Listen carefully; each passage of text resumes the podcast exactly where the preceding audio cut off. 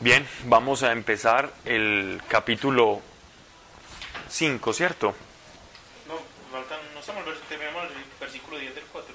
Ah, excelente, me encanta Alejo con... Eso es trabajo de la monitora, pues. Sí, que les vamos a poner dormieron, No, pues. ya dormió.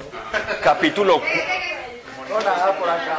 capítulo 4, versículo 7. Ya los que escuchen esta charla después dispensarán, pero estamos aquí en... Hay guerra.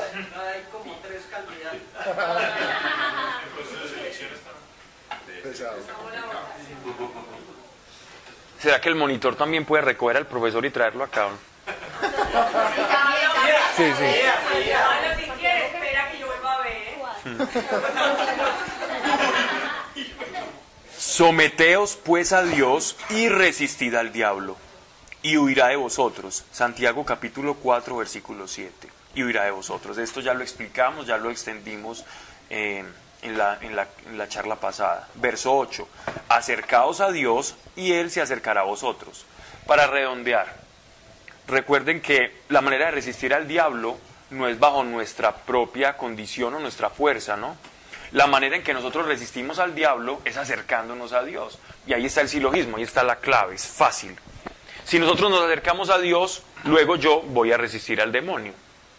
Entonces mi fortaleza está en cuanto a la calidad de cercanía que yo tengo con Dios. No está ni en mis palabras, no está ni en la guerra espiritual que yo haga, no está ni las veces que yo reprenda al demonio o a Satanás. Ahí no está el poder que nos hace resistir al demonio. El poder que nos hace resistir al demonio depende única y exclusivamente de la cercanía que yo tenga con Dios.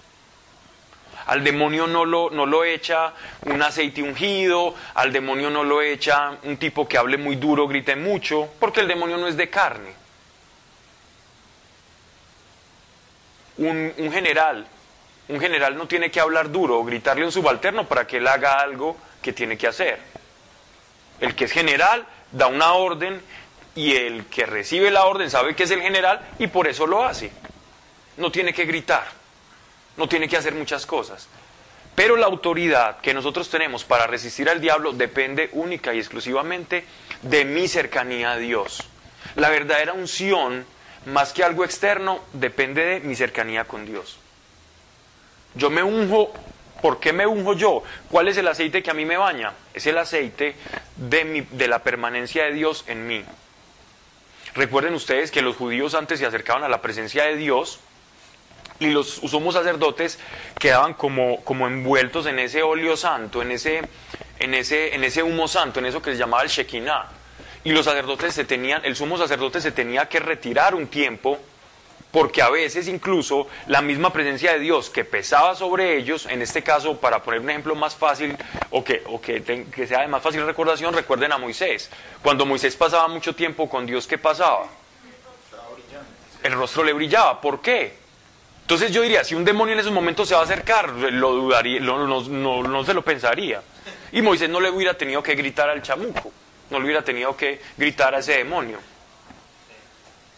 Porque la misma presencia de Dios que yacía en Moisés se encargaba de, repeler. Y aquí lo está diciendo Santiago de una manera muy simple. Someteos pues a Dios y resistid al diablo y huirá de vosotros. Acercaos a Dios y Él se acercará a vosotros. Si Dios se acerca a nosotros, entonces las, las otras influencias que pueden estar rondando espirituales en la vida, pues se van a alejar. No hay otra ecuación. Ahora bien, no quiere decir que uno no pueda reprender ni hacer guerra espiritual, no, no se trata de contradecir esto, pero la verdadera guerra espiritual se hace en la cercanía con Dios. Entre menos grite uno es mejor. Pero que pueda reprender con autoridad. Pero la autoridad ya sabes cómo viene. Sí, exacto. Y esa relación también. Exacto, exacto. Que no es tanto lo que ellos griten, sino más bien lo que lo conozcan a uno. Exacto. Que de hecho, mira que eso era lo que le, le- le decía muchas veces el, el chamuco a, a las personas que llegaban a expulsarlos. A, a los apóstoles los conozco, pero ustedes, ¿quiénes son? A los judíos. Eran unos judíos que que veían que el apóstol Pablo le pasaban cosas y ellos querían utilizar eso como si fuera una fórmula. Y nosotros a veces utilizamos el, el- es decir, el exorcismo o la, o la, o la guerra o la lucha espiritual como si fuera una fórmula. No es una fórmula. El demonio se ríe de las fórmulas. El demonio sabe quién está con Dios y quién no. Y él le huye al que está con Dios y al que no está, pues lo perturba. Así de simple.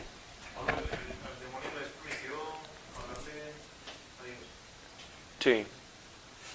El libro de Job.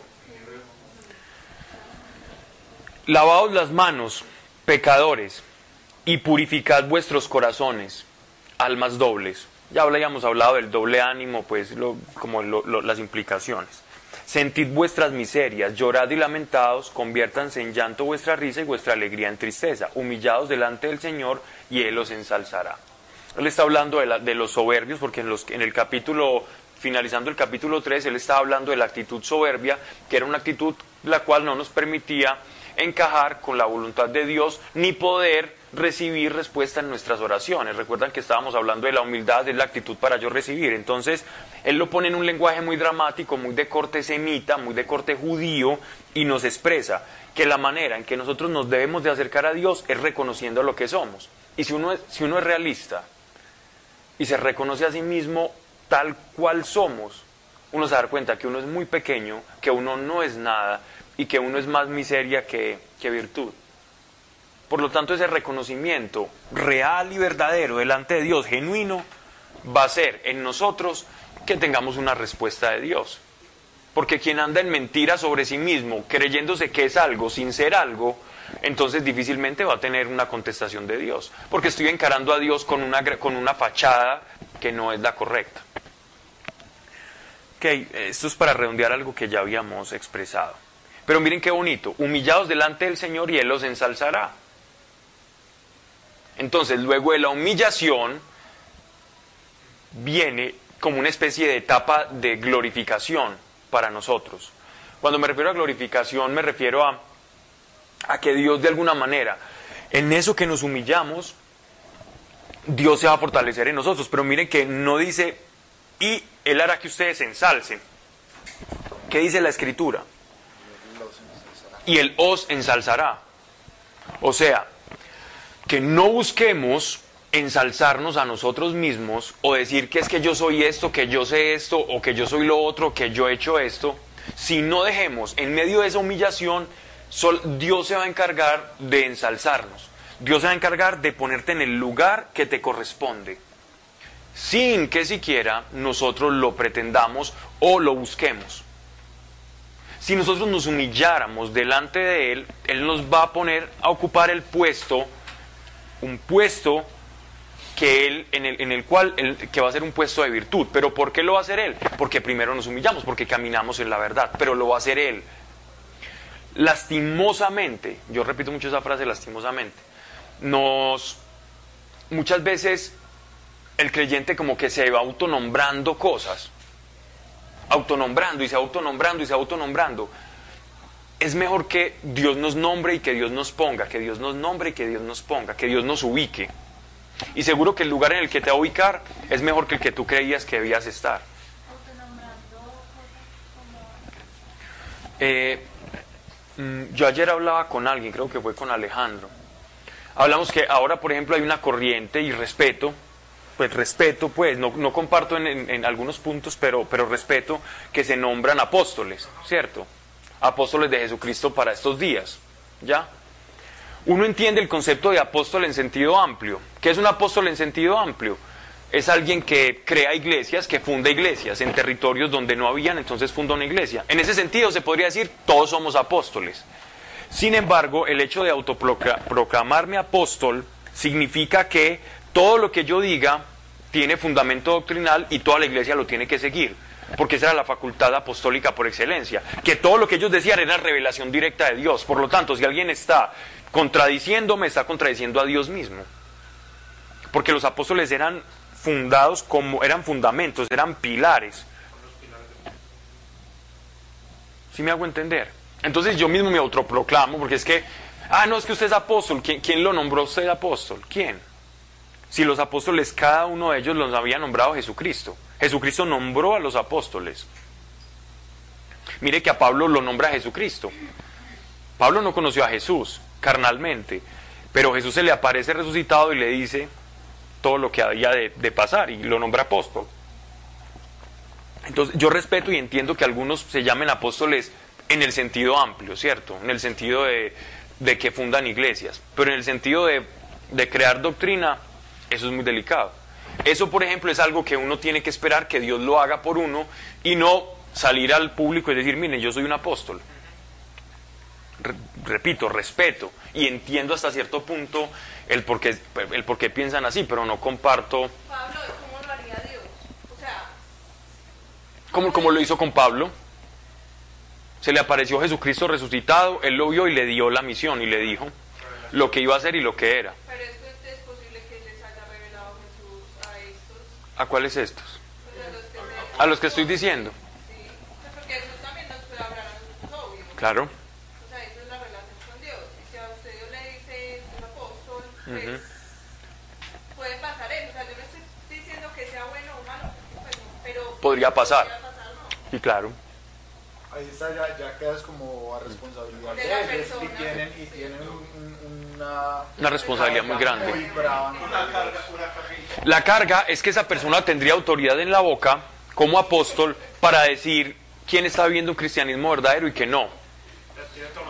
Y es decir, la persona que se llame apóstol a sí mismo significa que su, que su congregación tiene una doctrina perfecta. Es decir, una doctrina que él puede decir esto es y esto no es. Y le puede decir a las otras iglesias, ustedes están mal y ustedes no están mal. Así como Pablo, como Juan, como Santiago lo decían. Y, y en él operarían todos los dones también. ¿Cómo? Ajá. Ahí es donde uno observa a esa persona que tiene, discernimiento. Pero más, más que, los, más que los, los dones, sí, los dones vienen como consecuencia también. Pero es que los, los dones es como una señal, más no es la señal. Más no es la señal, es una de tantas. Sí, es una presa. Sí, es lo que os decías, es, es, es otra característica más de un apóstol. Pero la característica principal es, conocí a Jesucristo, Jesucristo me llamó, Jesucristo me convocó y soy autoridad para poner los fundamentos de la iglesia y decir quién, que sí es y que no es. La- y tienen, ellos tenían primero las llaves del reino. ¿Qué significa las llaves del reino? No es lo que nosotros caricaturizamos a San Pedro, pues que con Dorito lo ponían a él siempre allá. No, las llaves del reino significa, en el- entendido en el contexto en el, en el cual Jesús les enseñó a ellos, las llaves del reino para los judíos era la capacidad de yo decir que es verdad y que no, doctrinalmente hablando. Entonces, si alguien se autoproclama apóstol, tiene, tiene las llaves del reino y al tener las llaves del reino puede decir, es que los evangélicos están errados, es que los católicos están errados y es que lo que yo creo es, lo, es la verdad. Tendría esa autoridad. Entonces, por eso es que eso es lo delicado de, de- de- del- de- llamarse apóstol. En sentido estricto. En sentido amplio, todos somos apóstoles. Apostoloi, apostolare, apóstol es, aquel que es enviado. Sí, es un enviado, sí. En ese sentido, todos somos apóstoles, ¿cierto? Y todos hacemos apostolado. En ese sentido, todos somos profetas y todos somos reyes. Sin embargo, en el sentido estricto, yo me la pensaría dos veces. Ese, ese, ese, ese título carga una gran responsabilidad. Y todos los apóstoles terminaron muertos. Ah, eso también otra cosa, ¿no? Los mártires también. Porque ellos eran semillas. Que igual que su maestro tenían que morir para, para que germinara la iglesia. Ahí hay un misterio. Apóstol no es alguien que tenga una mega iglesia tropical. Ahora, los apóstoles, algunos de ellos eran casados. Dime. Que si los apóstoles, algunos eran casados con otras mujeres. Sí. Sí, la mayoría. La mayoría era casado. Pedro tenía, no es que ellos fueron a visitar la suegra de Pedro, pero muchos dejaron su casa.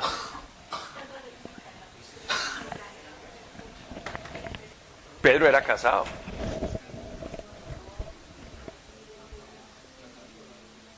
Judas no sabemos.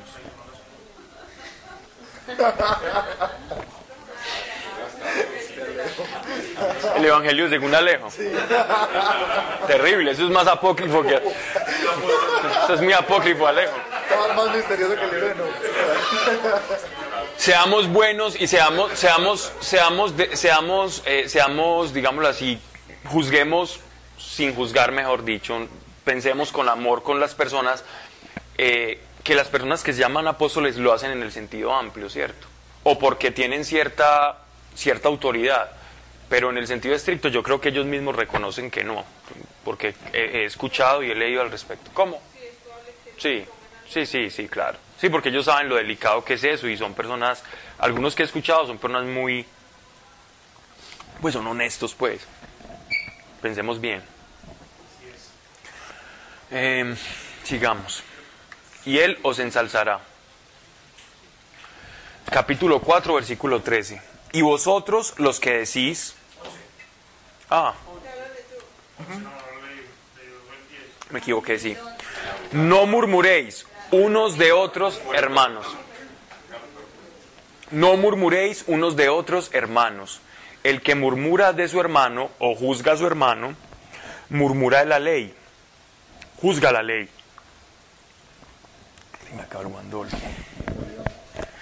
Y si juzgas la ley, no eres ya cumplidor de ella, sino juez. Uno solo es el legislador y el juez, que puede salvar y perder. Pero tú, ¿quién eres para juzgar a tu prójimo? Entonces por eso tenemos que tener mucho cuidado en nuestros juicios, ¿ya? Con nuestros hermanos. Nosotros recuerden esto, esto ya lo he hablado tanto que pues no voy a ahondar mucho en esto, pero hay algo que es importante. Nosotros podemos juzgar un mensaje. Nosotros podemos juzgar algo que se nos dice, algo que nos llega, algo que nos dicen a nosotros. Hey, no, mira, Sebastián, es que vos tenés que guardar todos los sábados viejo y tenés que hacer las tres oraciones judías. Si no las haces, estás mal. Entonces, Sebastián me dice, no, yo, yo no, yo sé que eso que me está diciendo Pablo es judaizar, es, y, y, y esto está, y el apóstol Pablo y la palabra de Dios lo condena por la libertad que ganamos en Cristo. Pero no, pero yo no puedo juzgar, entonces no, pues yo me voy a quedar callado, no. Él no me va a juzgar a mí ni me va a decir, Pablo se, se va a perder porque me está diciendo eso. Pero él sí puede juzgar el mensaje y condenar el mensaje. Y el apóstol Pablo lo hacía. Sea considerado anatema. Y él decía, y, y aquellos que dicen, o que os llevan, o que os seducen, o que les llegan a ustedes con vanas sutilezas y filosofías huecas y humanas y cosas de ángeles, apártenlos, no los escuchen. No estamos juzgando a la persona, estamos juzgando el mensaje que la persona nos está dando. Porque luego entonces nosotros vamos a recibir, por, por eso de no juzgar, una cantidad de cosas y recibimos todo lo que nos digan. Tampoco. No se trata de eso. No condenamos a la persona y la dejamos tranquila, pero el mensaje sí podemos definir y juzgarlo. Esto no es de Dios o esto sí es de Dios. Imagínense ustedes donde no, donde no hiciéramos eso, no tendríamos criterio. Y seríamos una mezcolanza y seríamos un arroz con mango de cosas. Versículo 13. Y vosotros los que decís, hoy o mañana iremos a tal ciudad y pasaremos allí el año y, negociare, y negociaremos, lograremos buenas ganancias. No sabéis cuál será vuestra vida de mañana, pues sois humo que aparece un momento y al punto se disipa. En vez de esto, debías, debías decir, si el Señor quiere y vivimos, haremos esto o aquello, pero de otro modo os jactáis fanfarronamente y esa jactancia es mala, pues al, al que sabe hacer el bien y no lo hace, se le imputa pecado. Aquí podemos ver como una casta. Recuerden cómo, cómo empieza, cómo empieza la, la carta de- de- del apóstol Santiago. La carta del apóstol Santiago comienza diciendo, saludamos y le damos, es- esta carta es para quienes, para la diáspora, para la... ¿Recuerdan ustedes? Para la iglesia en dispersión, para la diáspora, o sea, para los judíos convertidos al cristianismo, recién convertidos. Los judíos se habían hecho una, una fama de comerciantes y de conseguir dinero allí donde ellos estuvieran, ¿ya? Y esta casta de judíos comerciantes se había vuelto, se había volcado hacia el Señor, se habían vuelto cristianos, se habían en últimas convertido. Pero en esta conversión, ellos iban viviendo también sus, sus digámoslo así, sus labores del mundo. Labores gananciosas como prestamis- prestamistas, agiotistas, y de esa manera ellos ganaban, ganaban mucho dinero. Porque recuerden que a los judíos eh, no se les dejaba comprar o tener posesiones en, en Roma. Sino, y entonces ellos vieron a ver qué hacían y entonces comenzaron a prestar plata y así surgieron los primeros bancos, ¿cierto? Y entonces,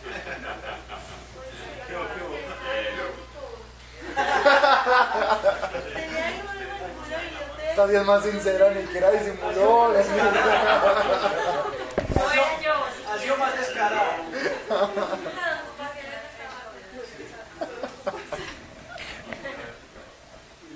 Y entonces, esta, esta casta, esta casta de judíos conversos llevaban una vida, digámoslo así, de comodidad, de comodidad, de ganancias, y en esa comodidad y en esas ganancias, Cristo se había hecho como, un- como un lado. Y su porvenir, es decir, su porvenir, el pensamiento que ellos tenían hacia su futuro en cuanto al comercio, en cuanto a las ganancias, ocupaba más la parte, es decir, como la, la- la mayor parte del tiempo de estos comerciantes. Sin embargo, lo que les está diciendo el apóstol Juan a ellos es, ustedes tienen una especie de soberbia en sí mismos. Es, esta es la soberbia del autosuficiente. Esta es la soberbia de quien cree que por lo que hace, el, estamos hablando del creyente, que cree que por lo que hace, que por su trabajo está seguro. Quien cree que por lo que hace, por lo que trabaja, por lo que va a heredar, por sus capacidades, está seguro, luego va a perder la seguridad que debe tener en el Señor. Y si yo pierdo la seguridad que tengo en el Señor, si pierdo esa seguridad que tengo en el Señor, entonces voy, eh, voy a, a privarme de ese abandono en la providencia, ¿cierto? Y ese abandono en la providencia, en últimas, es humildad. Y si yo no camino en ese abandono, voy a caminar en soberbia. Y todo lo que me ocurra, el resto de mi vida va a ser producto de mi propio esfuerzo y no va a ser producto de la gracia de Dios. O sea que, era lo que estaba predicando ayer, no vamos, digámoslo así, como teniendo la confianza en el mundo y en el futuro respecto de las cosas del mundo, no voy a tener una actitud cristiana correcta. Aún nos pone una sentencia muy fuerte. Si yo pienso de esa manera y mi seguridad yo la estoy buscando en el mundo y yo sé que mi seguridad no está en el mundo, por eso que yo sé, estoy pecando. Porque mi seguridad está es en Él, en lo que Él me ponga. Entonces yo no le puedo pedir a Dios que me vaya bien en la empresa, sí, pero se lo pide a Él. Y espera que Él se lo ponga. Pero si confía en usted mismo y no se abandona la prudencia y usted dice, yo, yo sí, Diosito, creo en Cristo, creo en todo eso, pero yo hago las cosas y nunca lo tengo en cuenta la providencia, entonces eso, eso es lo que se me va a imputar a mí como pecado, porque conociendo la verdad no la aplico. Entonces miren pues ahora con lo que acabo de decir, lo voy a volver a leer. Y vosotros los que decís, hoy o mañana iremos a tal ciudad y pasaremos allí el año y negociaremos, lograremos buenas ganancias. No sabéis cuál será vuestra vida de mañana, pues sois humo que aparece un momento y al punto se disipa. En vez de esto debéis decir, en vez de decir vamos a hacer ganancias allá y vamos a ver cómo nos va en este año, uno debe decir, un creyente debe decir, si el Señor quiere y vivimos, haremos esto o aquello. Tener a Dios en mis planes, en mi proyecto de vida. Mi proyecto de vida no es mi proyecto de vida, es el propósito y el proyecto de- que Dios tiene para mi vida. Entonces yo no puedo vivir de tal manera que sea mi proyecto de vida, sino, Señor, ¿cuál es tu proyecto de vida? O Señor, mira, este es- estos son los planes que yo tengo. Si tú quieres y a ti te parece, pues yo voy a ir hacia allá. Si no es tu parecer, Señor, entonces encamíneme. Ese es el abandono a la providencia, porque muchas veces uno no va a tener claridad en lo que tiene que hacer en un momento determinado. Más si yo no conozco, porque Dios sabe que no conocemos el futuro y que somos como humo y que vamos a pasar, sí tenemos como hijos la capacidad de decirle a Dios, Señor, voy a hacer esto. Y Dios, al que está haciendo más fácilmente, o lo ataja o lo desvía. Pues lo desvía de lo malo para, para, para, para encaminarlo. Pero si me quedo quieto, no hago nada, y, y siempre es mejor tomar acción. Siempre es mejor, en Dios siempre es mejor tomar acción que esperar. Siempre. Si yo quiero hacer algo y estoy esperando a que Dios me revele y me diga que tengo que hacer algo, algunas veces los puedes recibir, pero no te los recomiendo. Tú fuiste la que me dice que, ¿cómo así? Ok. Me refiero, me refiero a eso porque Dios más fácilmente eh, ataja que empuja.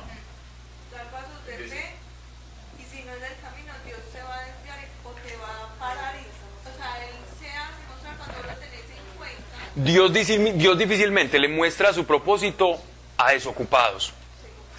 Porque la, persona que está al lado de Dios actúa constantemente y va Pablo, pero hay un riesgo grande también. El activismo, sí, pero Muy grande. sí, pero mira, pero te voy a decir, si uno está conectado con la providencia del Señor, te lo digo porque a mí me pasó, me pasó mucho tiempo y aprendí y aprendí esto. Eh, yo me quedé esperando mucho tiempo a que Dios me revelara el propósito en visión y todo eso. Él ya me había dado sueños y yo ya sabía más o menos qué iba a terminar haciendo. ¿Cierto? Pero yo no sabía por dónde empezar ni sabía qué hacer. Y oraba y oraba días y noches para que Dios me mostrara entonces qué era lo que tenía que hacer. Y no había respuesta. Uno esa no respuesta, uno la puede interpretar. ¿Será que entonces Dios me tiene para otra cosa? Al no haber respuesta. Y, y yo dije, bueno Señor, en tus manos estoy. Yo tengo la verdad que es el Evangelio. Sé que si yo arrojo la verdad, esa verdad vuelve y da frutos allí donde yo la arroje. Y comencé a hacerlo. Me animé a hacer lo que tenía que hacer. Todos los cristianos tenemos una, una comisión. Todos. To- ¿Cuál es la gran comisión que todos tenemos? Ya, todos. Sea usted lavador de pisos, sea usted secretaria, sea usted gerente de un banco, sea usted estudiante, tenga usted un proyecto de empresa, sea usted empleado o desempleado. Todos tenemos ese mismo llamado. ¿Verdad?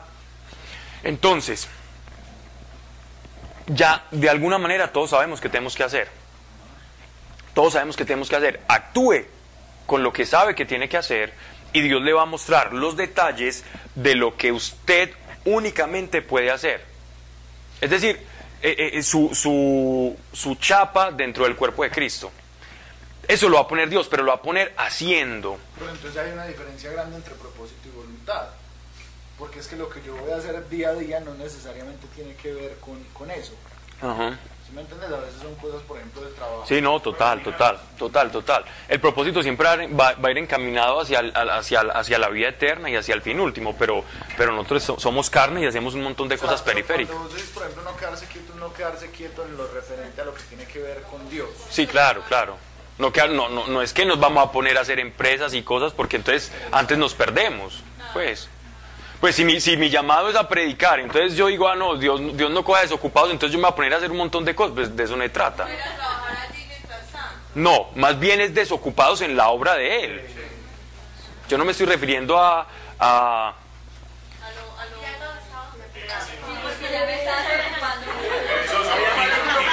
Oh, no, no. No, ocupados en, la, co- en, la- en las cosas del reino, obviamente, pues. Es decir, haciendo las cosas del reino, buscando las cosas. se llama Exactamente. Eso es, sí, pero si yo no estoy haciendo eso, entonces difícilmente yo voy a saber cuál es mi llamado. Claro, porque ahí Dios da dones y todo, y ahí uno va encaminando Dios al Sí, no quiere decir que una, digamos, una persona, una persona que heredó una fortuna y no tenga trabajo y, ah, entonces Dios dice, no, este es un desocupado, este no lo va a escoger, no.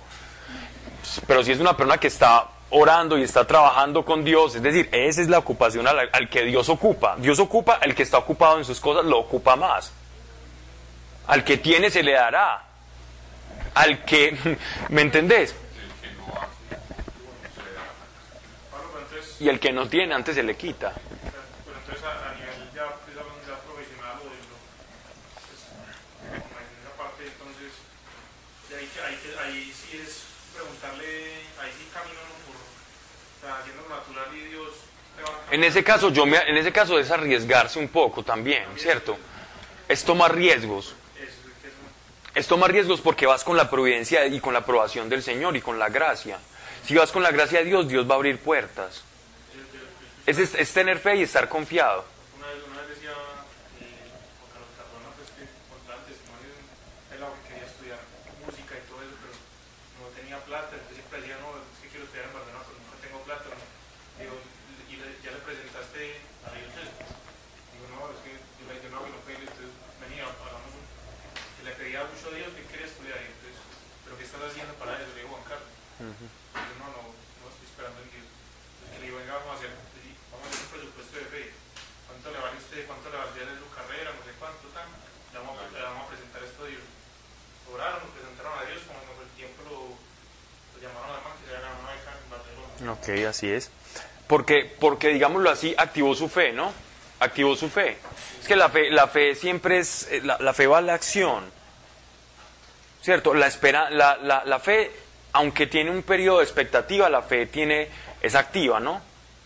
Es una expectativa, pero es una, una expectativa que camina hacia algún lugar. Abraham esperó, pero Abraham caminó. Es normal. Pero los desocupados, qué bueno que me hiciste la...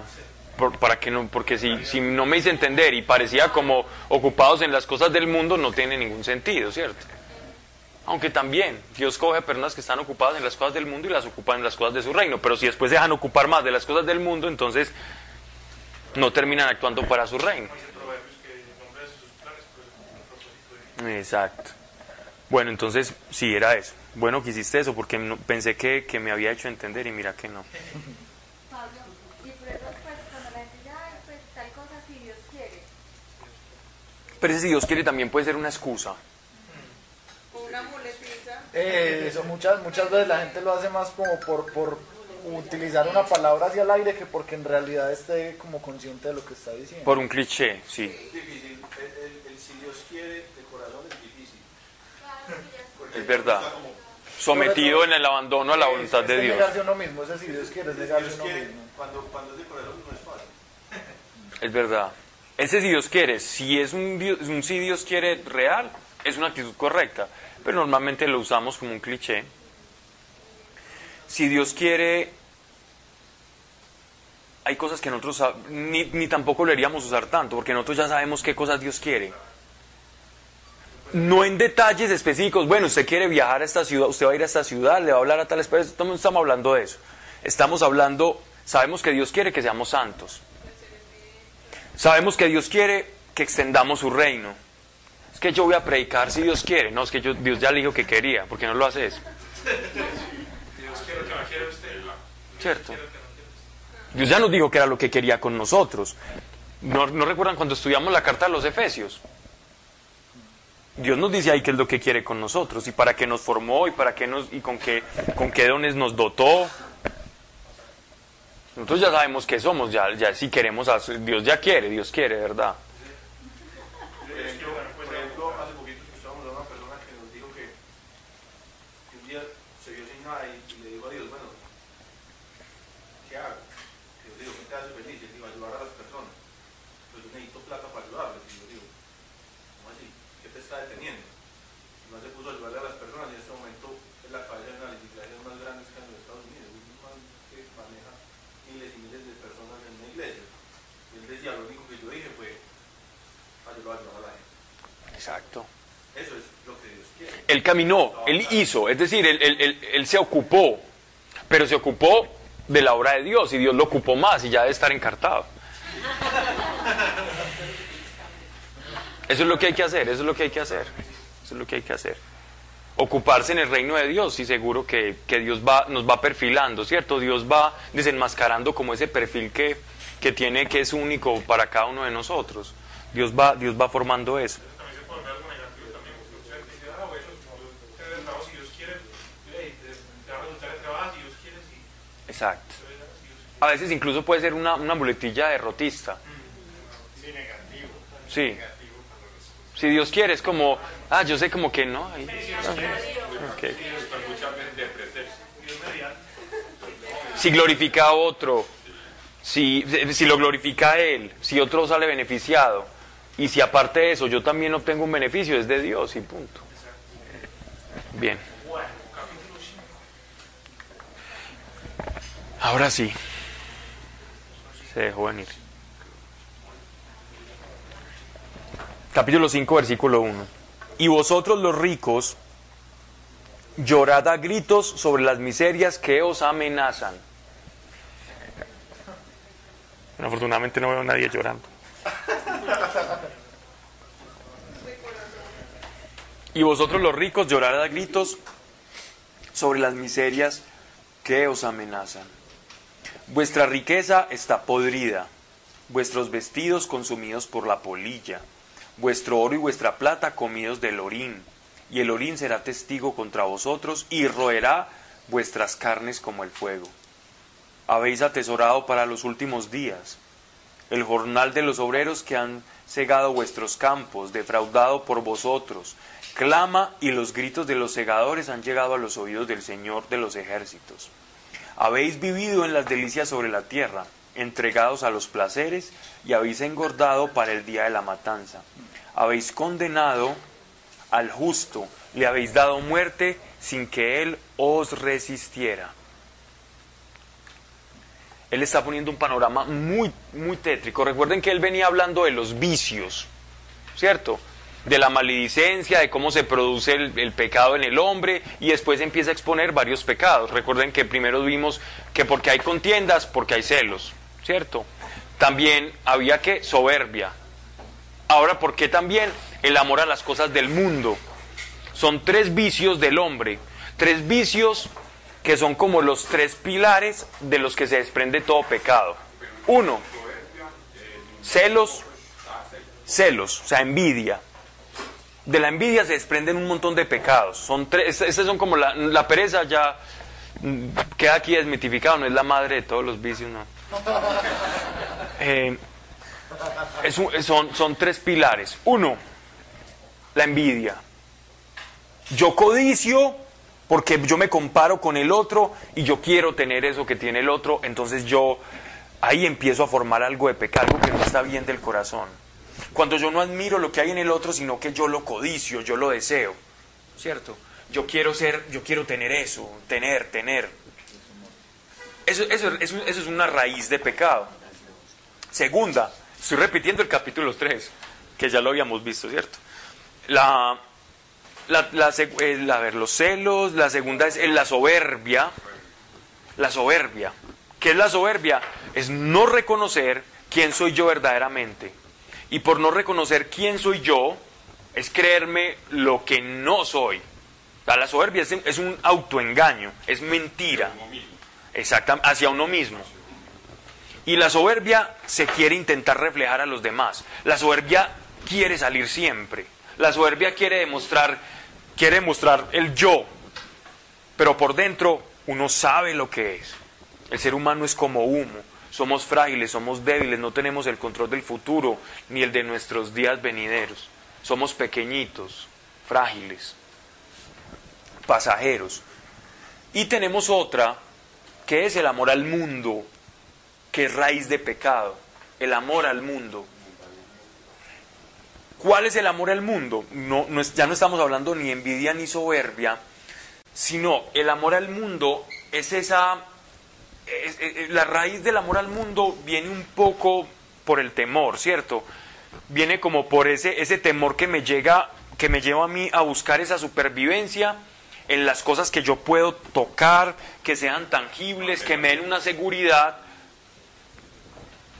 alejándome de Dios, de las cosas de Dios. Entonces esa, ese amor al mundo viene motivado por un temor y por una falta de fe. Y el temor es falta de fe, ¿cierto? Es porque no, no creo que, que, Dios me, lo que me promete me lo va a cumplir. Entonces yo tengo que, que ver de dónde me agarro, de, de, de, qué otra cosa me agarro. Y a veces nosotros caminamos como agarraditos de acá y agarraditos de allá. Y eso es como estar sentado uno entre dos sillas. Vas a vivir una vida incómoda. Cuando uno intenta sentarse entre dos sillas, o el mundo o Dios, vas a pasar una instancia en la tierra incómoda. Cuando yo quiero comulgar el mundo con Dios, incomodidad completa.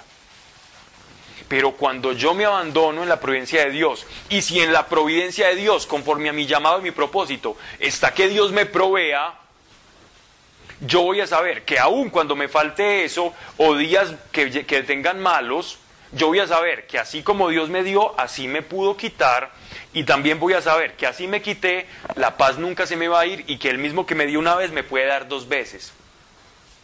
Esa es la mente del que, al que Dios provee y que se abandona en la providencia del Señor. Sabe que quien dio puede quitar y sabe que quien que puede quitar puede dar el triple de lo que dio. Muchos empresarios del Señor, es que aquí no se está atacando el tener o la comodidad, aquí lo que se está atacando es la intención, es decir, mi espíritu cómo está, en dónde está poniendo la confianza, dónde está tu fe. ¿Hacia dónde apunta tu, tu, corazón y tus ojos? ¿A tener cosas o al dador de las cosas? ¿Apunta al premio mayor que es Él o apunta a las cosas que se las come el orín y la polilla? Dios incluso nos está diciendo, ustedes, si ustedes abrieran un poco más su corazón y tuviesen más fe, apuntarían a las cosas que no se acaban. Ustedes allá van a tener mansiones. No se preocupen, no se preocupen de eso apunten allá. Y si hacen mi voluntad, no se preocupen también que aquí en esta tierra también recibirán recompensa, porque Dios sabe que somos frágiles y, y, nosotros seres frágiles necesitamos, como Hansel y Gretel, que nos dejen un, un, un caminito de migajitas, o de migajas, no, de cosas grandes también. Es que inclusive Dios dice que pues, si la intención es correcta, uno nunca debe sentir dueño de las cosas. Un administrador. Es- Exactamente. Pero el, el administrador no se preocupa. Bueno, el administrador de cosas. pero- bien. Sigamos. Eso dicen pues. Bueno, en esta parte estaba hablando sobre la soberbia y la envidia. Pero de ahí viene la ira. Son tres- son tres- La ira es otro de los temas pues, que yo lo que he leído, la ira es de los, de los pecados más. Sí, lo que pasa es que eh, eh, estos, tres, son un tronco. El tronco, de ese tronco usted puede desprender, puede desprender ya la ira, puede desprender la pereza, puede desprender un montón de cosas. Pero estas, son como tres raíces que están en el corazón del hombre, que se desprende de ahí una cantidad de, pecados subsiguientes. Entonces aquí no están atacando, eh, aquí lo que se está atacando es precisamente el que se quiere realizar en la vida. La persona que pretende realizarse personalmente en las cosas del mundo o en la riqueza. En la riqueza y en las cosas del mundo el ser humano no encuentra realización verdadera. No hay realización en la consecución de títulos, bienes, posesiones. No hay. En Eclesiastés sí que hablamos de esto. No hay. El, hombre, el corazón del hombre no se va a sentir realizado en eso. De hecho, es un peligro porque viene siendo a veces como una especie de...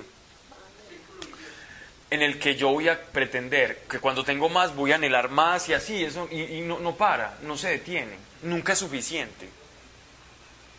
Incluso a veces el que tiene más le cuesta dar.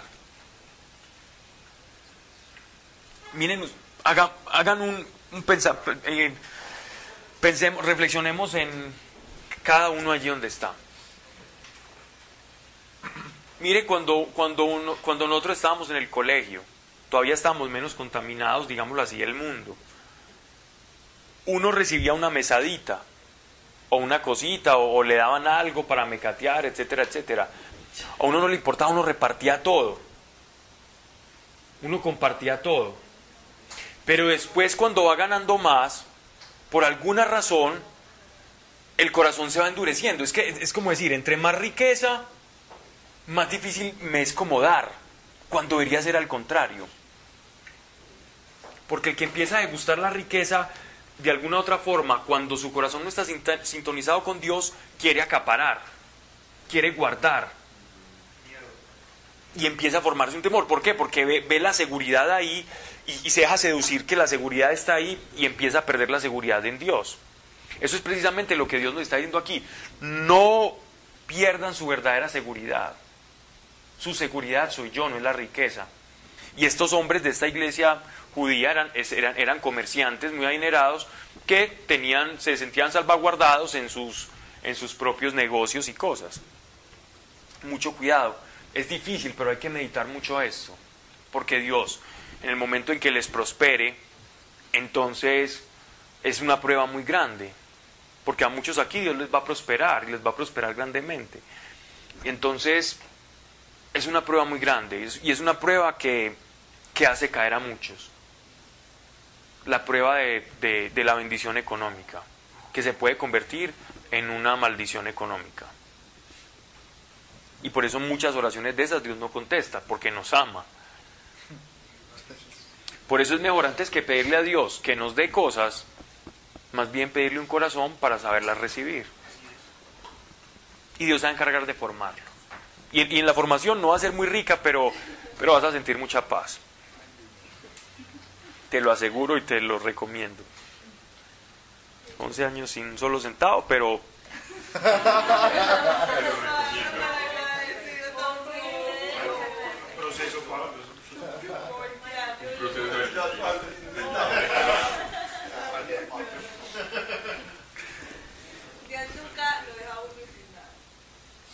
sin nada. sí, Dios nunca lo deja uno sin nada.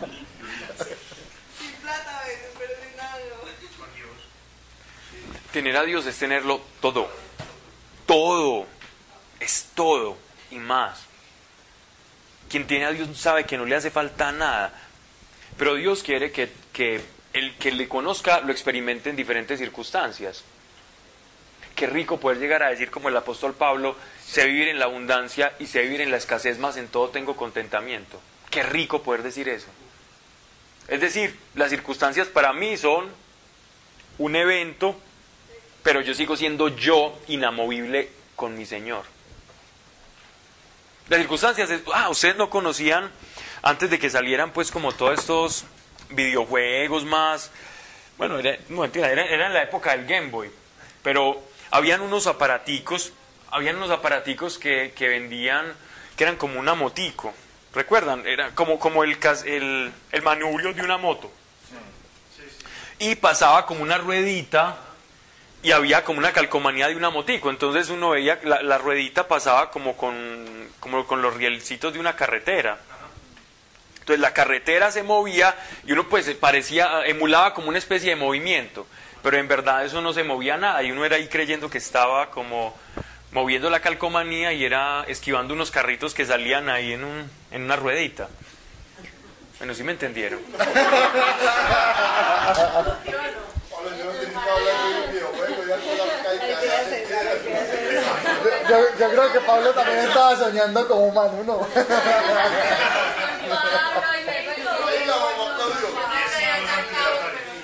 No, no, no. Era un jueguito, era un jueguito. Alejo, ¿cierto que sí? Pero te dieron viejo.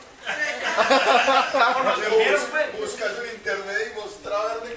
No, era muy fácil, muy fácil. Imagínate un rodillo con una carretera pintada. Que muy fácil, imagínate un rodillo con una carretera pintada. Alejo, esta clase de Biblia si la puedes editar, hombre. Necesitamos el video bien porque Oh, no, no.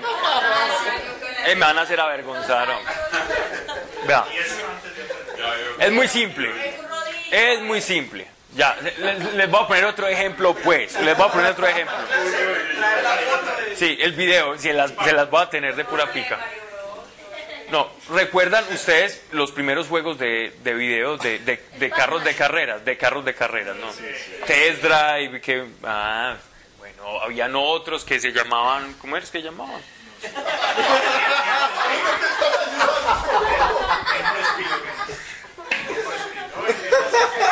Que se moviera la pista. eh,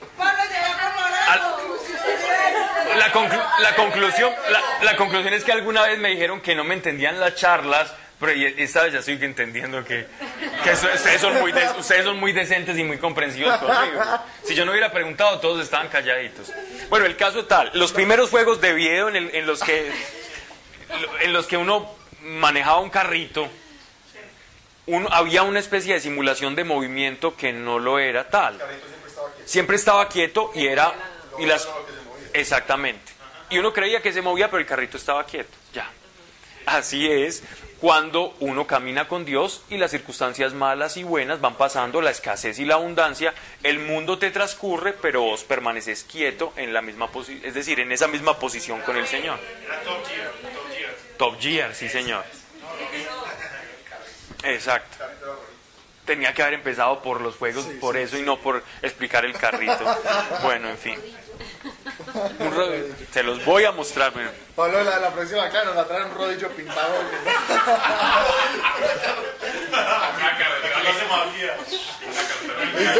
Pablo, si quiero hoy no vino Erika.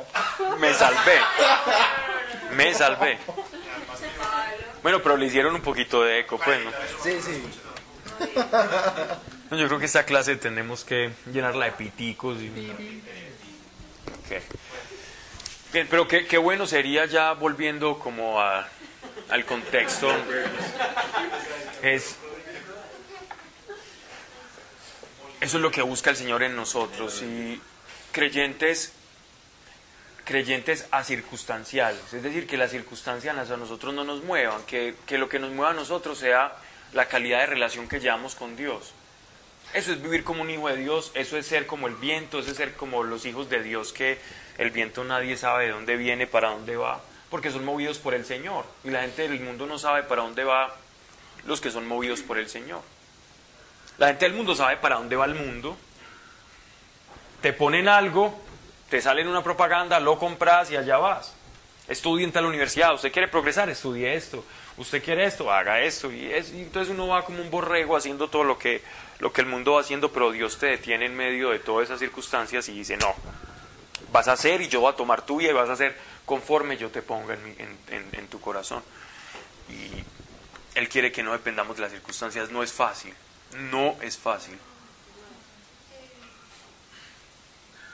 Pero si nos vamos despojando en Él, eh, vamos a hacerlo. Versículo 12. Pero ante todo, hermanos, no juréis ni por el cielo, ni por la tierra. Pablo, versículo 7. Están muy atentos, muy bien.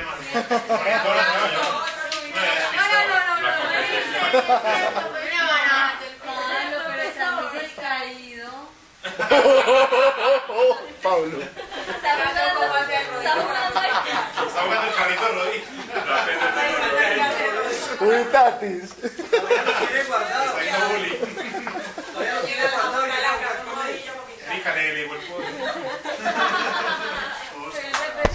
Yo creo que deben estar hablando por WhatsApp en este momento, ¿no?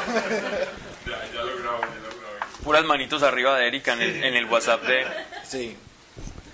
de Martistatis. Versículo 7. Tened pues paciencia, hermanos, hasta la venida del Señor. Ved cómo el labrador, con la esperanza de los preciosos frutos de la tierra, aguarda con paciencia las lluvias tempranas y las tardías. Aguardad también vosotros con paciencia, fortaleced vuestros corazones, porque la venida del Señor está cercana. No os quejéis, hermanos, murmurando unos de otros, para que no incurráis en juicio. Mirad que el juez está a las puertas. Tomad, hermanos, por modelo de tolerancia y de paciencia a los profetas que hablaron en nombre del Señor. Ved cómo ahora aclamamos bienaventurados a los que padecieron. Sabéis la paciencia de Job, el fin que el Señor le otorgó, porque el Señor es compasivo y y misericordioso.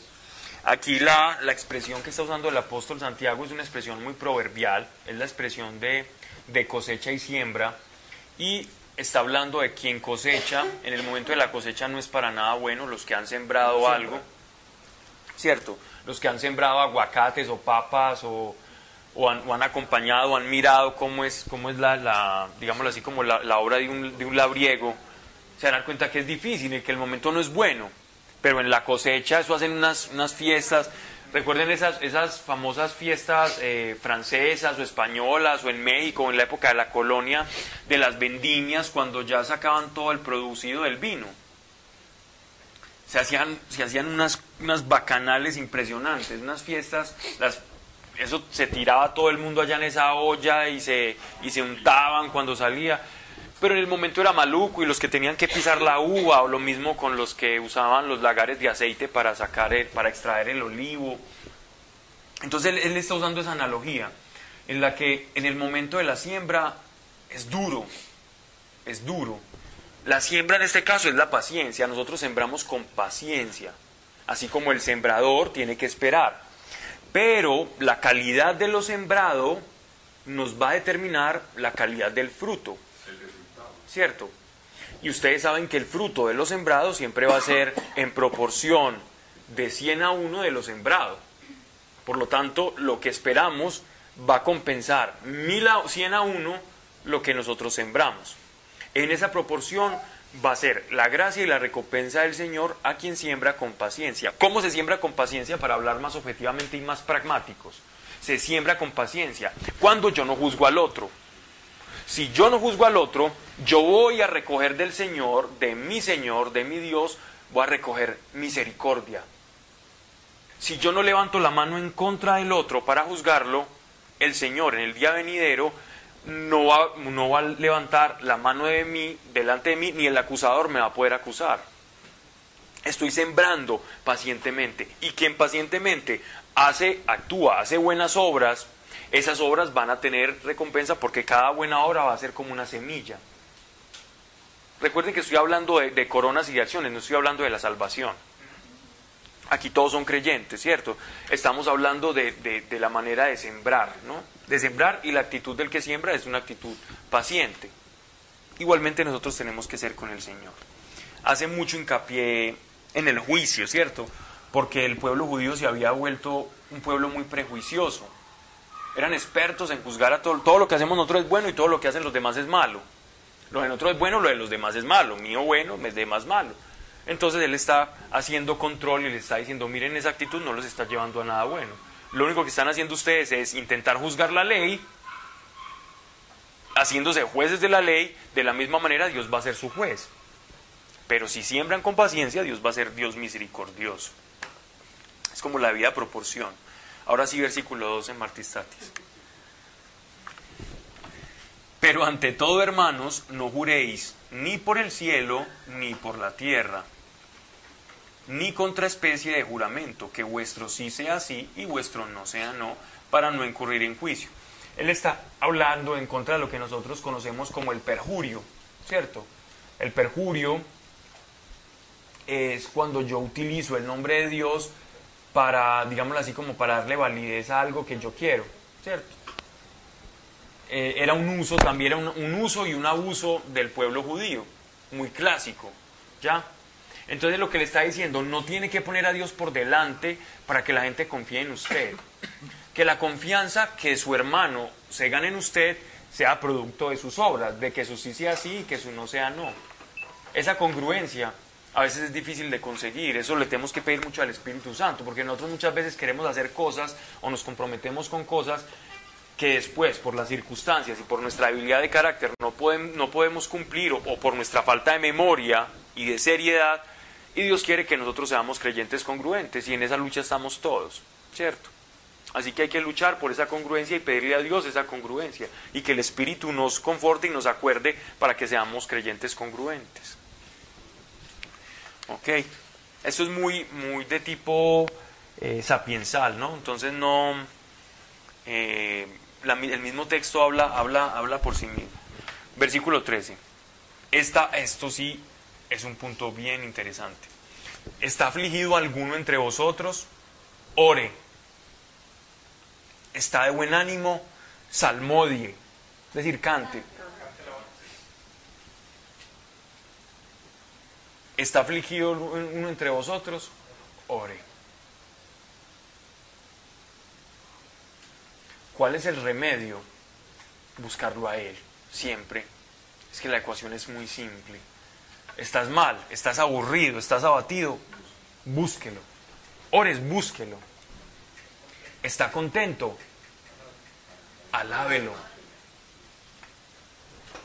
Aquí él está usando obviamente dos emociones contrapuestas, la felicidad y la tristeza, pero el principio es el mismo. El principio es pase la vida con Él. Pase la vida con Él. Muchas veces nosotros estamos felices y estamos alejados de Él.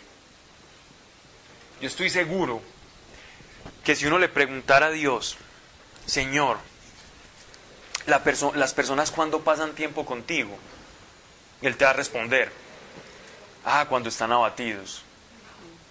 Mis hijos solo me buscan cuando están abatidos, cuando necesitan algo. Pero difícilmente comparten mis hijos su felicidad conmigo. Y yo quiero compartir su, eh, felicidad y quiero compartirles mi felicidad de que ellos estén felices. Entonces no olvidemos que tanto la- la- las tristezas como nuestras alegrías, compartámoslas con el Señor. Nosotros a veces las tristezas las compartimos solo con Dios y con alguno que otro amigo cercano, y la, felicidad la compartimos con todos. Pero no nos olvidemos del Señor. Salmo 10 es una manera de, hacer participar a Dios de mi felicidad, ¿cierto? Alguno entre vosotros enferma, haga llamar a los presbíteros de la iglesia y oren sobre él, ungiéndole con óleo en el nombre del Señor. ¿Hay alguien enfermo? Haga llamar a los presbíteros de la iglesia y oren sobre él, ungiéndole óleo en el nombre del Señor. Presbítero es una palabra griega, significa anciano. Son los ancianos. Viste Pablo, pero ese, Vamos a... ese aceite lo da como una especie de herramienta, Ajá, como un símbolo externo, muy característico del, Antiguo Testamento y que todavía se sigue usando. La unción es, siempre es en aceite. Entonces, hay unción espiritual, hay- pero la unción es, es- es aceite. Entonces, miren pues, esto nos lleva a, a dos, a dos puntos. Primero, todos hemos escuchado un sacramento en la Iglesia Católica que se llama la unción de los enfermos, ¿cierto? Sí, el sacramento que se llama la unción de los enfermos. Pero es diferente a los santos óleos. Que los- Lo que pasa es que lo No. pues, pero To- yo creo que es distinto. No, tornó, los santos óleos es, es, es lo mismo, es lo mismo, pero... No, no, no, no, no, no, no. Lo que pasa es que santo, santo óleo es el, es el- es el aceite como tal, es el aceite como tal. La unción de los enfermos es el mecanismo, es, es- el sacramento, ¿ya? Entonces aplicarle los santos óleos es aplicarle el aceite que ya ha sido bendecido, ¿cierto? Exacto, exacto. Cuando se habla de unción, debe ser cuando les llevan la creo que no, no, no. no. Unción es aceite. Unción es aceite. Entonces, vamos, a hablar. El presbítero, dentro de la iglesia primitiva, eh, existían varios oficios. Al principio eran los ancianos, es decir, eran ancianos no necesariamente de edad, de viejitos, ¿cierto? Sino que eran personas que llevaban más tiempo en el Evangelio, al principio sí eran los ancianitos, los primeros eran los ancianos, los que se convirtieron primero, pero también que llevaban tiempo. El solo hecho de ser anciano no te hacía ser presbítero, ya, sino que tenías que tener un recorrido en la fe para ser presbítero. ¿Sí me hago entender? Era, era tiempo y, y haber sido probado en la fe. Madurez, llamémoslo mejor, sí, madurez en la fe. Eso era un anciano. No necesariamente era, era la edad la que te hacía presbítero. Porque, porque un anciano recién se convirtió, no era presbítero. ¿Ya? Los frutos muestran la madurez, Pablo.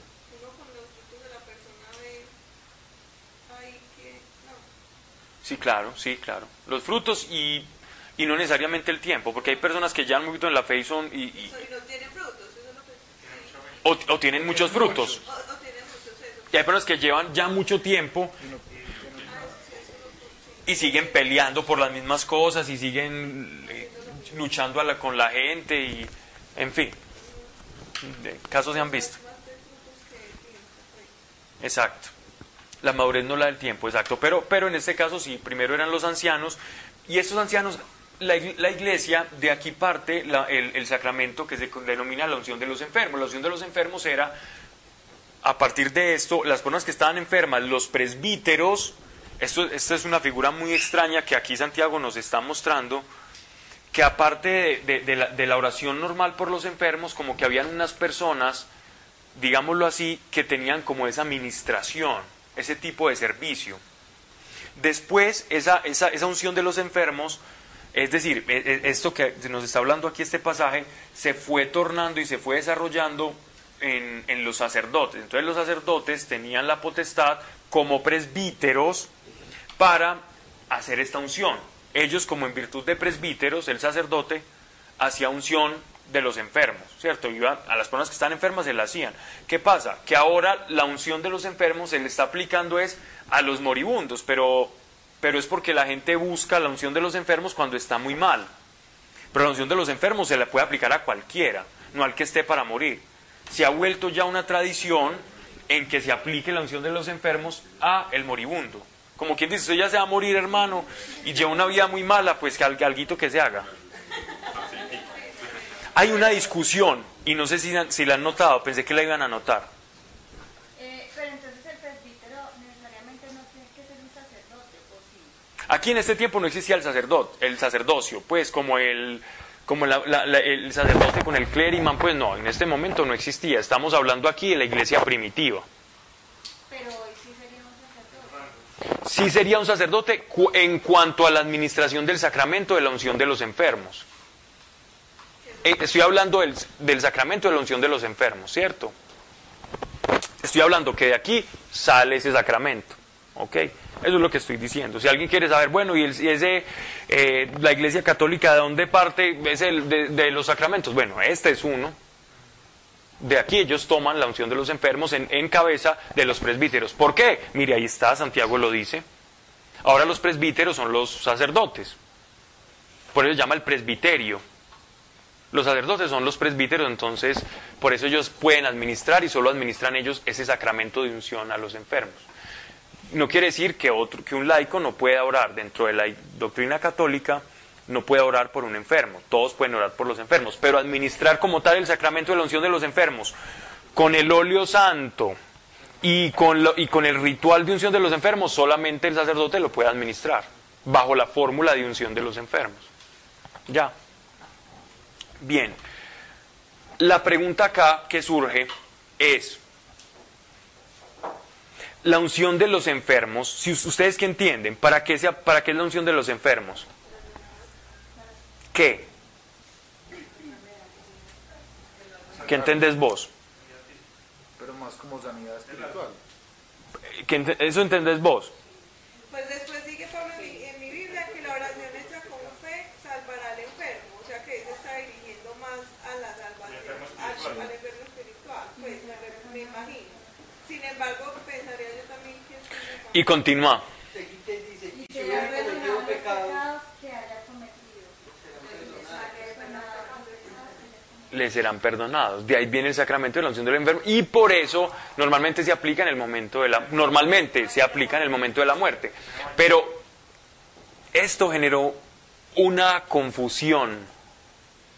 Una confusión y también digámoslo así, mm, una división. Porque por un lado dicen, si al- alguno entre vosotros enferma, haga llamar a los presbíteros de la iglesia y oren sobre él ungiéndole con el óleo en el nombre del Señor. Pero entonces usted puede enfermar con una cosa que no lo va a matar, ¿cierto? Pues, no estamos hablando aquí de una enfermedad de aquí no dice enfermedad de muerte. Si uno, si uno puede enfermar de cualquier cosa. Sí. Sí. Sí, sí van. Sí van, sí van, sí van. Haga llamar a los presbíteros de la iglesia y oren sobre él, ungiéndole con óleo en el nombre del Señor. ¿Cómo era este, cómo era, según los padres de la iglesia, cómo era esta unción de los enfermos? Imponían, imponían las manos en la cabeza, ¿cierto? Con, eh, se untaban las manos de aceite y las, y las imponían sobre la cabeza o en algunas ocasiones sobre la parte que estaba enferma. Entonces la, lo- lo- la cuestión es que aquí nos plantean una enfermedad y después Santiago ya nos habla más bien de una rectificación y de una, digámoslo así, de una transformación moral. De, de- enferme- de enfermedad nos pasa a la salvación. Entonces miren, miren que acá sí hay un punto muy, muy interesante y que, y que vale la pena pensar sobre ello. Ungiéndole con óleo en el nombre del Señor y la oración de la fe salvará al enfermo y el Señor le aliviará y los pecados que hubiere cometido le serán perdonados. Y el Señor le... Como diciendo que la enfermedad se da por algún pecado. Exacto, exacto, Que es enfermedad física. exacto. Está volando Tati. Monitor. Monitorio, monitorio, Oye, Aleja, Aleja ya no le está gustando. Entonces, miren, noten lo importante de esto. ¿De qué nos viene hablando el apóstol Santiago? De un grupo de pecados, ¿cierto? Nos viene hablando de, de un grupo de tres pecados. ¿Cuáles son?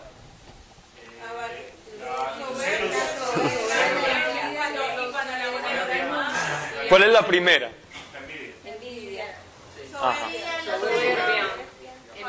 La, la segunda. Y la tercera, el amor al mundo. Son tres, son tres raíces, ¿cierto? Ok. Después de esto, después de esto, él nos habla de las riquezas y cómo, cómo, cómo en las riquezas y eso, cómo el amor al mundo nos aleja de Dios y también nos enseña cómo, cómo alejarnos de eso, teniendo una actitud humilde, tan, tan, tan, lo que vimos hablando. Y ahora nos habla de cómo debemos acudir a Dios en la oración o cómo podemos acudir a la iglesia para ayudarnos en nuestra flaqueza. Pero como él viene hablando en el contexto de los pecados, también nos explica que hay cosas en el cuerpo que pueden ser producto de los pecados. De hecho, la muerte física es producto del pecado. Por el pecado de Adán, pues todos morimos. El pecado entró al mundo, entró la muerte. No quiere decir que cada vez que me da una gripa, pues, una bronquita, una cosa, es que yo esté por allá haciendo, robando bancos o haciendo una cosa. No, no quiere decir eso. Si yo me pongo a tomar agua contaminada, seguramente me va a dar una gastroenteritis terrible. Eh, y no necesariamente, bueno, ahí pequé por tonto, ¿cierto? Por ingenuo. Pero, pero entendemos el concepto, ¿cierto?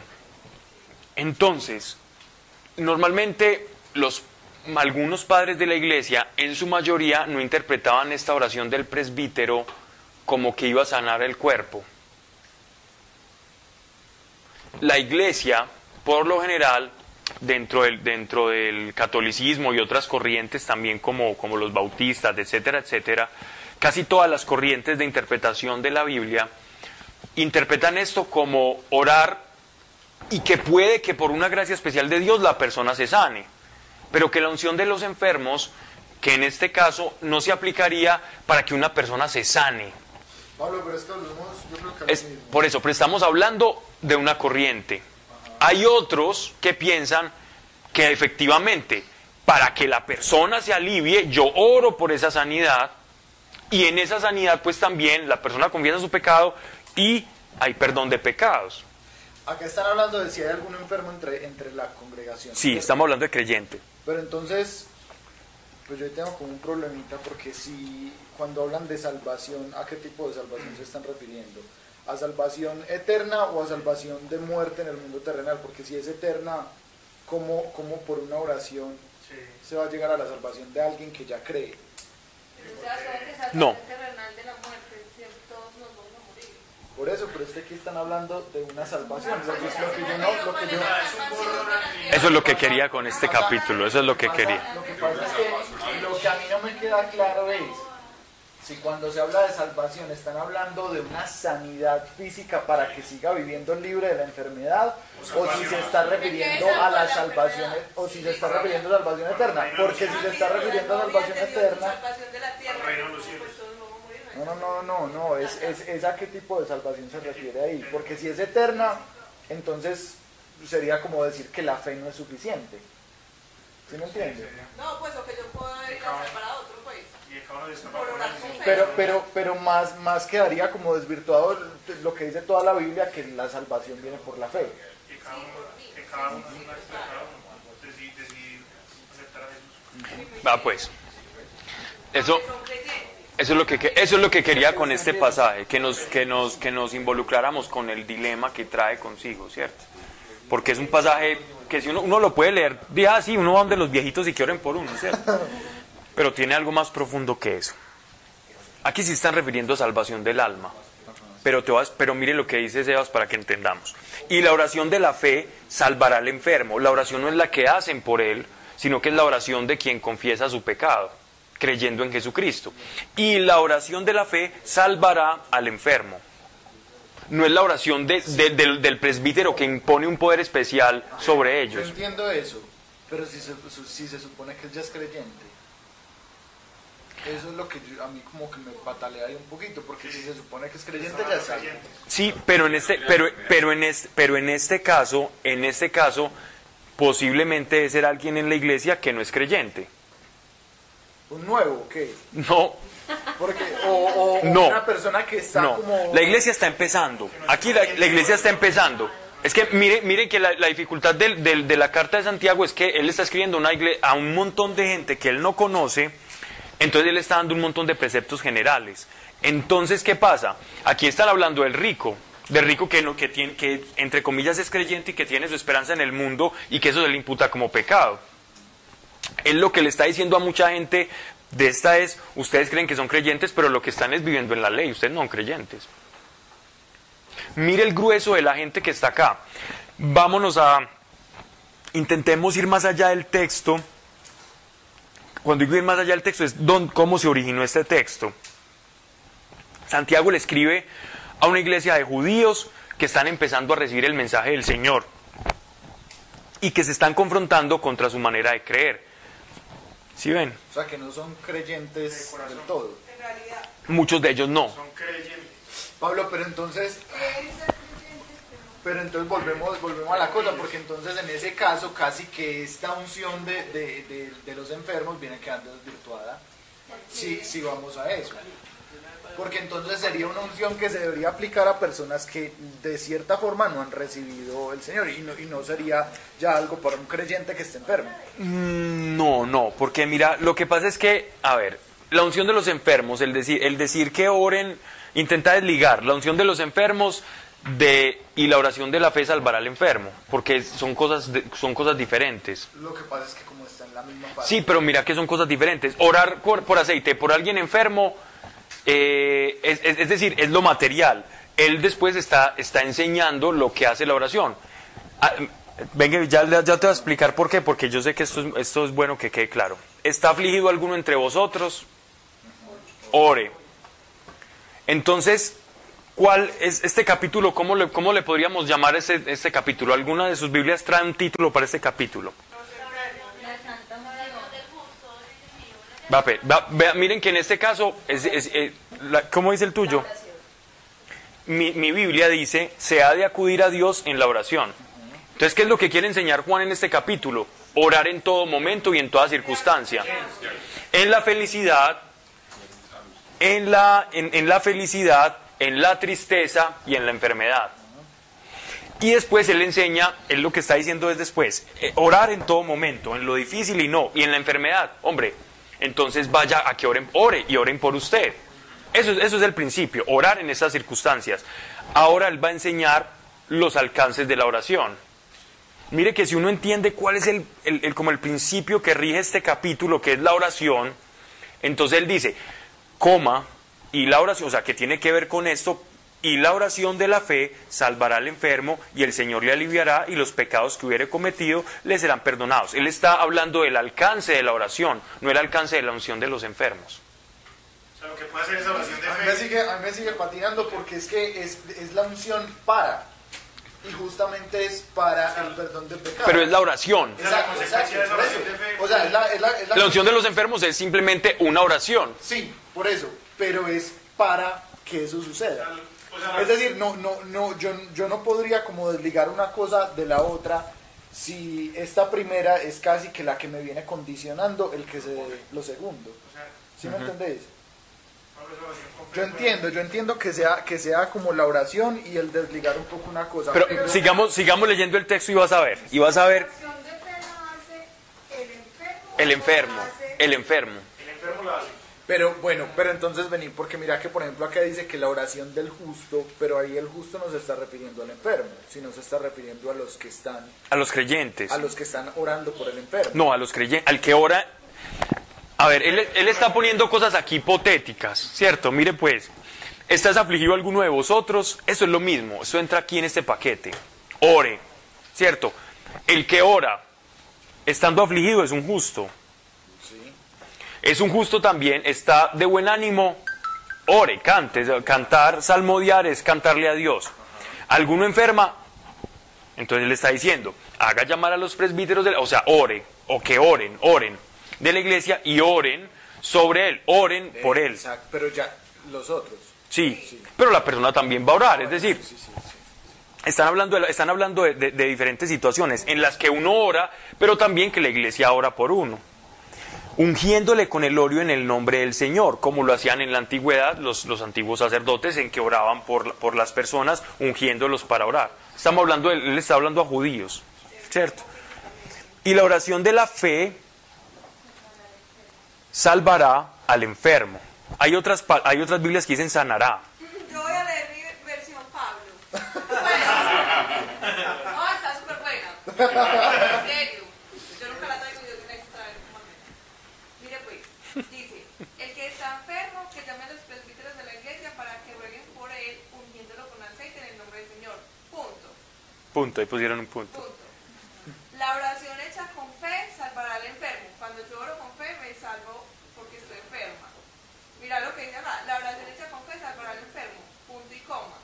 El Señor lo levantará y si ha cometido pecados, coma, le serán perdonados. Mira que la puntuación la hicieron para aclarar eso. No, a- antes, antes a mí esa me enreda más. No, al contrario. Mano, mira, que dice, mira que dice punto seguido. Por eso, pero es La que... oración hecha con fe, Es como no hablar de dice otra los cosa. Sí, sí, presbíteros. sí, no dice es- los es- eso, eso es lo que eso es lo que me deja incluso más No, porque lo están ligando. No, pero ahí, lo que hicieron en esa lo que hicieron en esa Biblia fue precisamente porque es que el griego no el griego no cuenta con la misma puntuación que, que el idioma nuestro.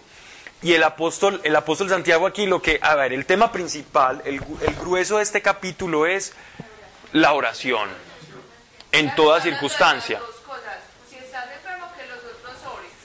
Pero tu oración, cuando estás enfermo, te salva. Cuando dice y la oración de la fe salvará al enfermo, él está hablando del alcance de la oración. La oración salva, es decir, cura enfermedades y la oración te perdona pecados, ¿cierto?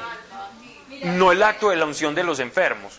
Pareciera que, No, no, no, no, yo, yo entiendo. es que el, que capítulo genera una dificultad. me- no, Sí. no me dejan Es- tranquilo. y es normal. Mira que al final lo que, lo que Pero sí dice dice la Dios que hay oración un tipo- fervorosa, Ahí, acá no. Por eso les digo yo que antes esa me, me, me deja pensando más todavía. Porque Eh, pero es genial. Un punto, un punto mal puesto cambia totalmente la, la idea de, de, Totalmente. de. Pero mira que él sí se está refiriendo a la oración porque lo último que dice cuando dice también lo de Elías, la oración fervorosa al justo tiene gran poder. Elías era un hombre de vuestra misma condición. Oró fervorosamente para que no lloviese y no llovió sobre la tierra por tres años y seis meses. Oró de nuevo y el cielo dio lluvia y la tierra se Él ya nos va contextualizando a, la idea que él quiere dar, ¿cierto? Eso, es lo bonito, mire, confesados pues mutuamente, mire lo que dice, y el Señor aliviará y los pecados que hubiere cometido le serán perdonados, es obvio. La oración nos lleva a eso. Confesaos pues mutuamente vuestras faltas y orad unos por otros para que os salvéis. Confesaos pues mutuamente vuestras faltas y orad unos para, para otros para que os salvéis. Pero acá, ahí volvemos como a lo mismo. Sí, la palabra... Sí, pues, Sí, sí, sí. Sí, porque está este, este pasaje, el pa- la- las dos palabras que usa el apóstol eh, aquí Santiago, en, en griego es salvación, él usa la palabra salvación, pero la usa en un contexto de sanación. Entonces eso es lo que ha confundido a los intérpretes de las escrituras. ¿Cierto? Sanación y salvación. Entonces aquí se están refiriendo, aquí se están refiriendo a la vida eterna o se están refiriendo a la sanación de la enfermedad. Es que eso, eso es lo que me deja pensando. Bueno, sigamos leyendo, punto seguido. Mira que, por ejemplo, aquí en una Dios habla hoy, ni siquiera dice salvación. Botaron el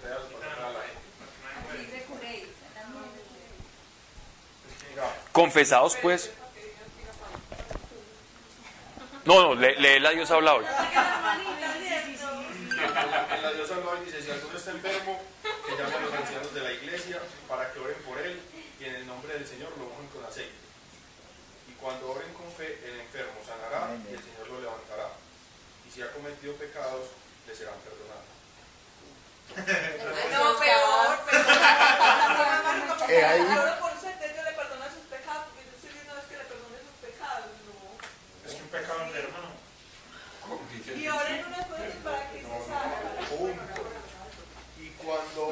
el- está en oren. plural, Oren está en plural.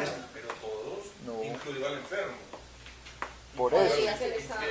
Por eso, pero es que, es que lo, lo que pasa y lo que, lo que yo digo que me enreda es que el perdón de pecados viene es por la fe de uno solo, no por la oración de muchos. Ah, pero si yo le pido perdón a Dios y vos estás al lado orando y ayudándome, eso no tiene nada de malo. Por eso yo no me voy a dejar de perdonar. Sí, pero, pero volvemos a lo mismo que se está hablando desde la, de la salvación y que no, no, por ejemplo, a mí lo que no me queda claro Si es esa estás- salvación, a si qué yo se refiere, porque es, que, porque es que el versículo está hablando es como de una sanidad y salvación, pero no Exacto. deja claro ni una cosa ni Es la verdad, otra. es verdad lo que dice Sebastián, pero, pero es precisamente porque el apóstol Santiago utilizó dos palabras en griego, una la usó para la, la que se utiliza para sanidad, usa el contexto de sanidad física, pero usa que la cura es, es el contexto que es soteriológico, que es de salvación. Sotei, la palabra que él utiliza en griego para decir y obtendrá dice obtendrá sotei, es decir, obtendrá salvación. Entonces él mezcla la salvación con la sanidad física. Entonces ahí es donde dice, bueno, entonces ellos oraban para que, para que se le perdonaran los pecados al mucharejo enfermo, para que se sanara o, o- para que tuviera una vida con el Señor. Ahí está la confusión. Entonces, ¿qué hizo la iglesia con la unción de los enfermos? La iglesia tomó dentro dentro del concilio católico, sobre todo en el concilio tridentino, dijeron, bueno, la unción de los enfermos trae perdón de pecados, es decir, trae salvación para la persona. Obviamente si la persona hace un acto de contrición y también obtiene, puede obtener también a su vez sanidad física. Así quedó en el concilio, así está en el catecismo católico. La unción de los enfermos trae perdón de pecados y trae sanidad física en algunos casos. Así quedó en la Iglesia Católica. Tomaron las dos vertientes. Lo que normalmente los calvinistas y la Iglesia Evangélica piensan respecto a este pasaje es que la oración de fe, cuando se refieren a la oración de fe, se refiere a la, la oración de fe del arrepentido, que se arrepiente de sus pecados, ¿cierto? Trae salvación, más también la oración que se hace por una persona, una intercesión, puede sanar a la persona. Entonces, en- en- a a ese punto es el que llegaron, un punto muy salomónico. Sabiendo que, que el apóstol Santiago utilizó los, mezcló los términos sanidad y salvación, quizás porque estaba muy vinculado en el mundo judío el pecado a la muerte física y a la enfermedad. Pero Pablo, por ejemplo, no habla, pues, no habla nunca en esos términos. Santiago sí le está hablando a un mundo judío donde ellos entendían que cada pecado era producto de una enfermedad, ¿cierto? Entonces él decía, bueno, si ustedes consideran que en una parte de ustedes hay enfermedad, oremos por eso, ¿cierto? Ese pecado se retira y por lo tanto ustedes se salvan. Ah, eso ahí ya queda más claro, ¿no? Sí, pero, pero, igual, pero, pero igual el texto no deja de ser difícil. A Eh, mí, a mí, o sea, yo, yo, lo que pasa es que si a mí algo me queda como claro por la opinión de alguien, no me queda claro. Porque yo, yo necesito que me quede claro, es por la, por la Biblia. ¿sí me entiendes? Yo tengo como ese problemita. No, Es o que así es, es que así es. es- No, y es pedirle a Dios que se lo Ah, no, a sí, usted claro. para que usted pueda decir, bueno, o creo como los católicos que Él perdona pecados, o sana la enfermedad, y la oración del- de uno salva, lo salva a uno.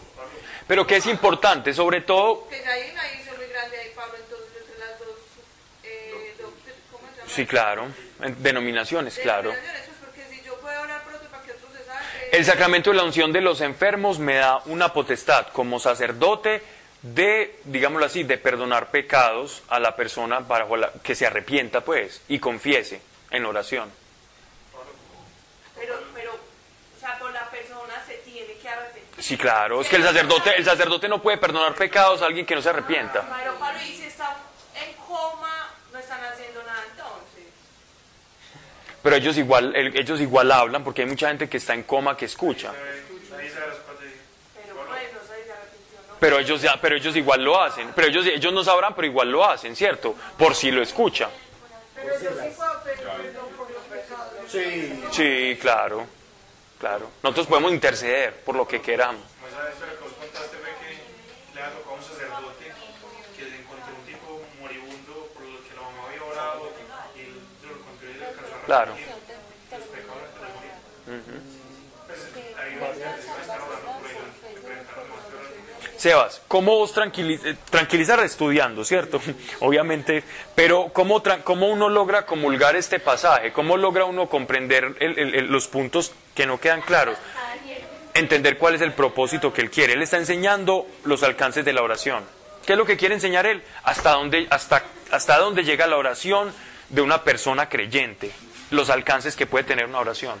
Si usted se deja guiar por eso, ya usted entiende cuál es el contexto. Si uno se pierde en la palabrita salvación o eso, ahí se va a quedar. Pero si uno entiende el, el- el- principio del pasaje, eso lo va guiando a uno.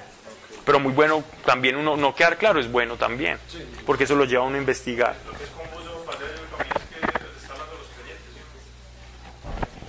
Que que fuera, que fuera un no creyente, vaya y venga.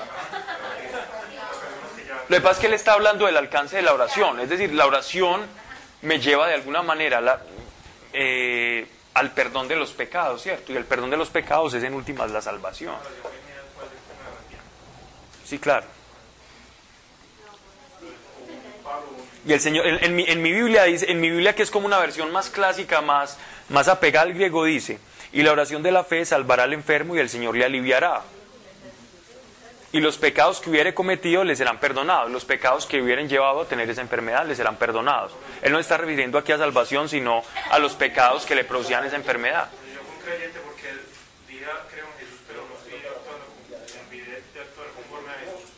¿Qué les pasó? Confesaos pues, miren pues esto acá, confesaos pues mutuamente vuestras faltas y orad unos por otros para que os salvéis. Mire que dice para que os salvéis. Entonces depende de la oración mutuamente, no. Ese orad, todos, ahí ya él, él utiliza la palabra salvación, pero sabemos que por el contexto, aunque él utilice la palabra salvación, es salvarse no soteriológicamente, es decir, no a la salvación eterna, porque no tiene sentido, en el contexto no tiene sentido. Él utiliza la palabra salvación en el sentido de la enfermedad, para que haya una sanación, y una sanación del alma también.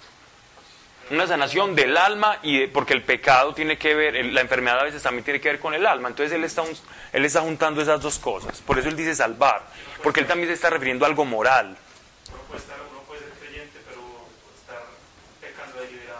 Sí, claro. Y moralmente, estamos hablando también de que aquí hay una salvación y una sanidad moral. Así lo entendieron los padres de la iglesia, todos. Ellos no lo entendieron en el sentido de que la enfermedad se sanara, sino que el corazón se sanara. Y si un corazón se sana, entonces es un corazón, es un corazón que se salva, ¿cierto? Confesaos pues mutuamente vuestras faltas y orad unos para, por otros para que os salvéis. Mucho puede la oración fervorosa del justo. Elías, hombre, era semejante a nosotros y oró para que no lloviese y no llovió sobre la tierra durante tres años y seis meses. Uy, está súper tarde. Y, nue- y de nuevo oró y envió el cielo la lluvia y produjo la tierra sus frutos. Voy a terminar porque ya se va a acabar, ¿cierto? Hermanos míos, si alguno de vosotros se extravía de la verdad y otro lo logra y otro logra reducirle, reducirle es como Matarlo. es que no era como así, ¿no? Sí, claro. Es que San- Santiago, Santiago usa un lenguaje muy, muy brusco. Por eso a veces la manera en que él utilizaba salvación la mezclaba con esto. Entonces ahí es donde radica el, el conflicto. Hermanos míos, si alguno de vosotros se, extravía la verdad, otro logra reducirle. Es decir, como caerle, hacerle una zancadilla porque él va para el precipicio, hágale una zancadilla y no lo deje caer. Peor. Eh, Pablo pregunta, ¿eso no, no sería de pronto, no sé, hacía parte de esa confusión que le generaba quién era Lutero? Una vez lo dijiste. Sí, claro. La, la carta de Santiago, sí, claro. Como, como Lutero no la comprendía, de- ya después sí, él al final de sus días sí, él tiene unos textos donde, donde él explica y, ya- y logra comprender lo de la fe y las obras, en unos comentarios, en unos escritos, no muchos, pero él al final sí termina como tranquilo con eso. Pero por eso él le llamaba la epístola de paja, es decir, como que él no entendía, no le encajaba. Pero es que eh, no, él- No, y él no se vio a la tarea también, como él estuvo todo el tiempo defendiéndose y de un lugar a otro no le dio tiempo de hacer teología, pero ya después llegó Calvino y llegaron otros que sí hicieron teología y ya estudiaron y se dieron cuenta, no, pues esto es, entendible, es muy comprensible, ¿cierto? Hermanos míos, si alguno de vosotros extravía la verdad y otro logra reducirle, sepa que quien convierte a un pecador de su errado camino, salvará su alma de la muerte y cubrirá la muchedumbre de sus pecados. Entonces miren, la, miren, miren el lenguaje que utiliza Santiago. Miren el lenguaje que utiliza Santiago. Santiago está utilizando un lenguaje semita, como el de perdonar 70 veces 7, como el que si usted se arranca un ojo, eh, si, si una parte de su cuerpo peca y si es un ojo, entonces arránqueselo. Él está utilizando ese extremismo oriental para hacer resaltar una verdad. ¿Qué verdad quiere, quiere resaltar él? La verdad de la corrección fraterna, la verdad de quien tiene ese, ese sentimiento por el hermano que está creyendo y que se está extraviando. Él está diciendo que va a tener una recompensa, no que nosotros por decirle eso lo vamos a salvar y que no sea Dios el que salve. Él está usando un extremo para resaltar la importancia que es en el cuerpo de Cristo nosotros cuidarnos. Eso es lo que él está haciendo. Santiago le está hablando a judíos que hablaban así y entendían así. Pablo le habla a gentiles y por eso no nos metemos en estos aprietos. Nos metemos en otros, pero no en estos. Ok, y miren que, que a tantas personas le escribió, tantas personas leyeron la carta de Santiago que Santiago ni siquiera pone un- una, una despedida. Porque eso lo iban a leer muchos. Entonces él deja eso así, como esto se va a llevar esto para todo el mundo y lleve. Y yo no sé ni quiénes la van a recibir, solo puros judíos convertidos. Entonces él les dejó esas verdades. Nosotros ahora podemos entender de otra manera diferente. El baño no era allá. Ok, hemos terminado la carta de Santiago.